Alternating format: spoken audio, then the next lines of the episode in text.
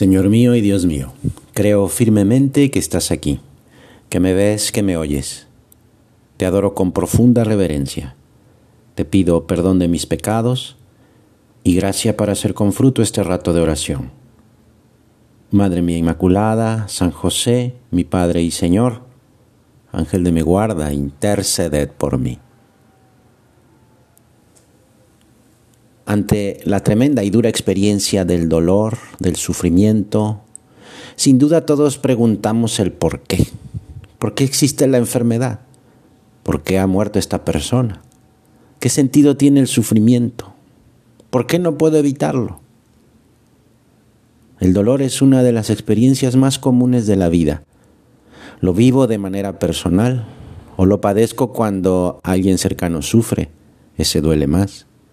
O también nos sorprende ante el sufrimiento provocado por una catástrofe, un accidente o una injusticia. ¿Por qué, Señor, lo permites? Y la respuesta de Dios nos puede sorprender aún más. Jesús nos dice, Bienaventurados los que lloran porque serán consolados. ¿De qué se trata entonces?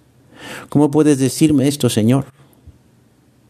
El consuelo y el sufrimiento son una realidad inevitable en nuestra vida.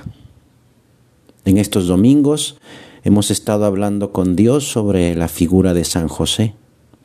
Tradicionalmente en cada uno de los siete domingos de San José se van meditando un dolor y un gozo que vivió el santo patriarca.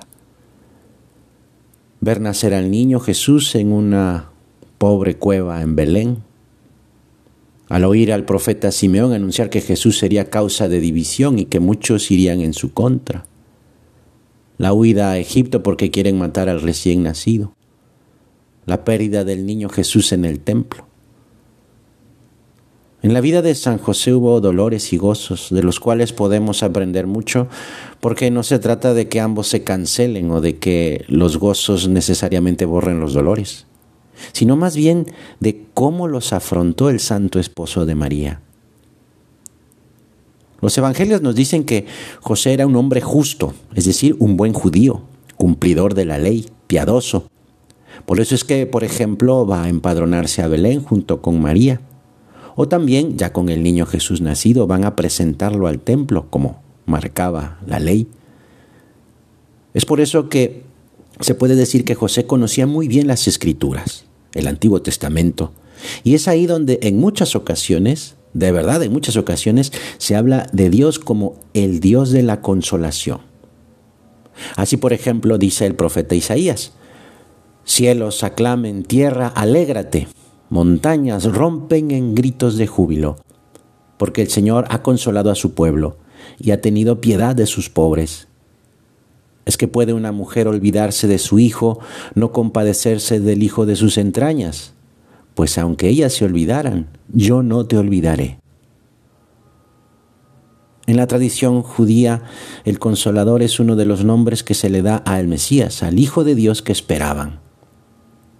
Y es precisamente el relato de la presentación de Jesús en el templo, cuando José lleva a Jesús recién nacido, que nos habla del anciano Simeón, como de un hombre justo y religioso que esperaba la consolación de Israel, y que además tuvo la dicha de ver cumplida su esperanza el día en que sostuvo en sus brazos al niño Jesús, según la promesa de que no vería la muerte antes de haber contemplado a Cristo, el Mesías del Señor. Si el anciano Simeón se dio cuenta, ¿cómo no va a saberlo quien tuvo en sus brazos al niño Jesús no una vez, sino todos los días? San José nos puede enseñar que la consolación divina no es algo que vendrá simplemente después de la prueba, poniendo fin a esta, como si el sufrimiento y el consuelo fuesen cosas opuestas e independientes una de otra. Es más conveniente verlas diciendo que el consuelo nace en la misma prueba, cuando ésta es aceptada en la fe y vivida unido a la voluntad de Dios. No se trata de pensar que con solo las propias capacidades se pueden afrontar los sufrimientos. Tampoco de adoptar la posición pesimista de aquel que piensa que el sufrimiento es la última e inevitable parada en el camino de la vida. El fundador del Opus Dei decía, no olvides que el dolor es la piedra de toque del amor. Porque existe una relación entre la manera en que cada persona vive el dolor y su forma de amar, porque solamente se acepta el dolor cuando se capta que su sentido es el amor. Ese es el sentido que San José le da a sus dolores. Contemplemos los dolores del corazón de San José, aquel corazón que se entrega a la obra de salvación con el don de su entrega plena y total por la madre y el niño. Aquel corazón que encuentra en el cumplimiento de la voluntad de Dios su realización, su felicidad más plena. Solo así se puede llegar a exclamar, bendito sea el dolor, amado sea el dolor santificado sea el dolor, glorificado sea el dolor. Porque el cristiano no está solo cuando sufre con Jesucristo. Dios mismo nos consuela en el sufrimiento, nos anima en la tristeza y nos fortalece en la prueba.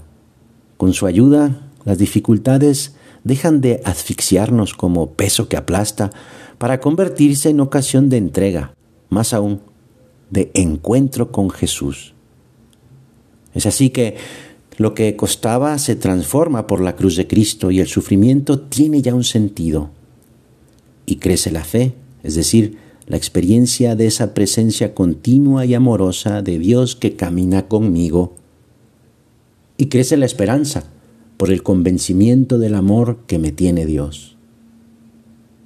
En cuanto aceptes la voluntad de Dios, el dolor no es dolor, porque esa cruz la lleva Él, Jesús nuestro Señor. Pruébalo y verás que es un gran consejo. Te doy gracias, Dios mío, por los buenos propósitos, afectos e inspiraciones que me has comunicado en esta meditación. Te pido ayuda para ponerlos por obra. Madre mía Inmaculada, San José mi Padre y Señor, Ángel de mi guarda, interceded por mí.